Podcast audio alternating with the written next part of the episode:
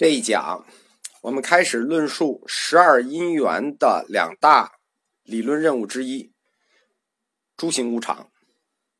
无常很简单，补齐这个词就知道无常态。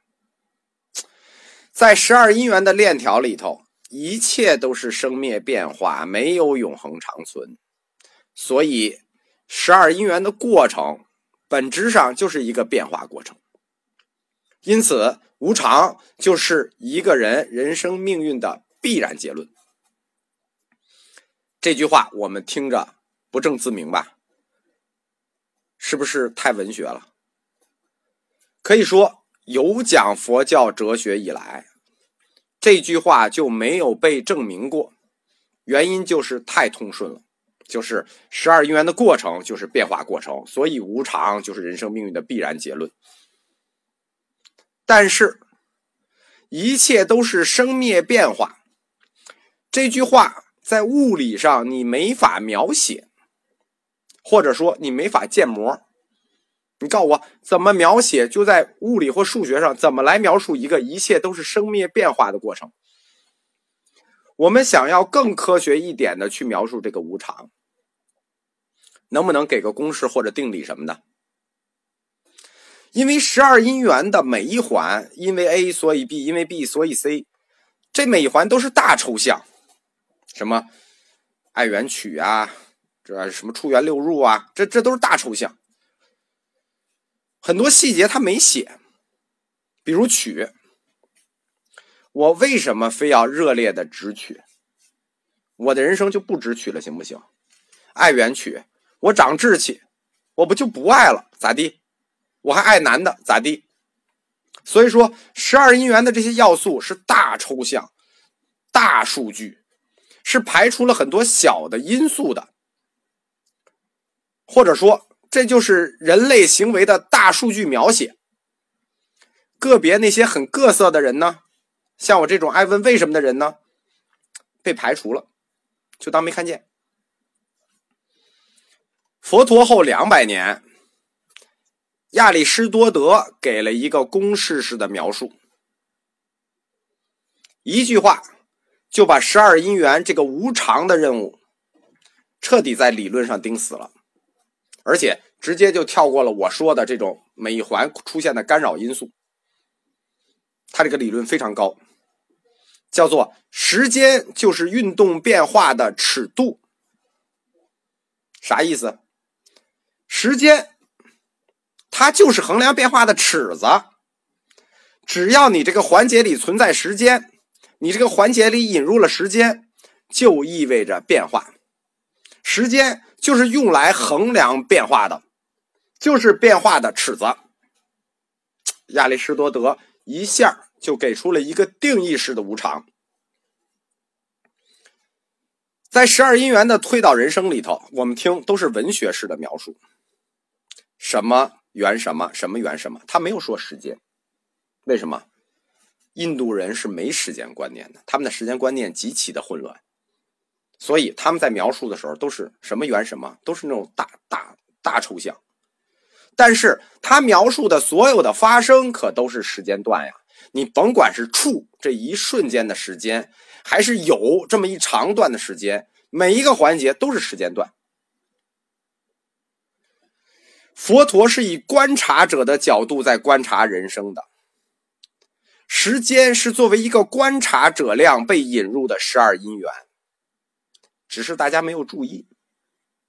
只要有了时间，就有变化。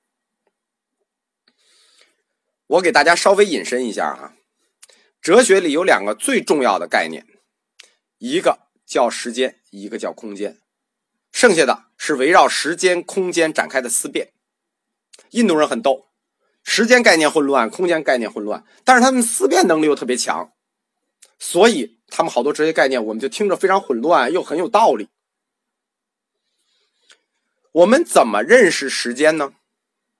或者说，我们对时间的认识不同，就会导致出对世界认识完全不同。时间是什么？大家考虑过吗？时间是观察者量，是由观察者引入系统里的。到现在为止，关于时间到底是什么，哲学家和科学家有四个分类。大的时间概念有四种分类，小的就很多种了，我们就不细讲了。我们只大略的讲一下四个大的时间分类法。第一种对时间的认识叫做亚里士多德认识，就是亚里士多德对时间的看法是什么呢？时间是变化的尺度，就是我说的，引入时间就引入了变化，时间仅仅就是为了衡量变化用的。这实际就是佛教有部或者说佛教小乘对时间的认识，或者说佛陀本人对时间的认识，亚里士多德认识。对时间的第二个认识叫康德认识。康德认识是什么呢？就是时间和空间都属于先验。这个我就不要展开给大家再讲先验了啊。佛教般若学和唯识学派。把对时间的认识也提高了到这一层次，就是时间和空间完全都是个人主观感知上的事儿了，都属于先验范畴了。但是，康德对时间的认识，其实它的基础还是亚里士多德的，这属于佛教大乘对时间的认识，认为时间、空间都是感知物，都属于主观物。第三个对时间的认识是现在对时间的认识，叫量子认识，就是时间具有方向性。可逆的、可振动的，它具有量子纠缠。第四个对时间的认识叫新宇宙认识。什么叫新宇宙认识呢？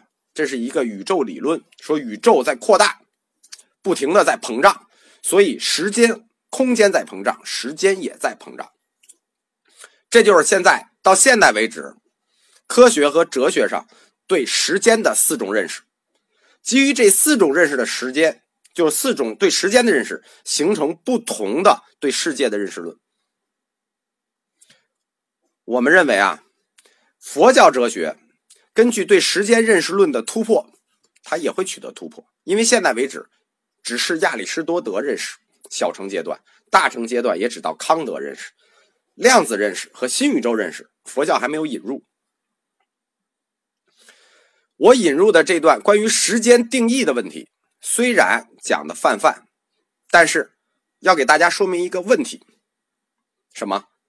时间这个量，就是这个印度人永远搞不明白的量，其实在佛教认识论里是一个非常重要的量，只是它藏在了经书的后面，它藏在了意思的后面。在汉语里头，“无常”这个词是具有悲剧色彩的啊。不是不是一个这个喜剧色彩的词，其实佛教里的无常，它本身是个中性词，它没所谓悲剧喜剧，因为一切本就在无常态之中。为什么？因为有时间就有变化呀，世界上唯一不变的那就是变化呀。我们前面的课里头提到过龙树讲的一个例子，就是谷子的种子发芽这个例子。龙树在中论的无声颂里。说它是有五个环节，叫做非常不断不布种不败亡相向非故。只有把这五个环节作为一个系统全部考虑到，这才是无常的定义。即使龙树就是空观领袖啊，他也说的非常明确：种不败亡。什么叫种不败亡？新种子和旧种子不同，但不败亡，这叫相向非故。可以说，这个辩证法很积极啊。事物不断变化，它并不意味着灭绝、无声、种不败亡。事物不间断变化，不意味着死亡。龙树对这种无常的定义说的是很清楚的：无常不过就是新旧孕育而已。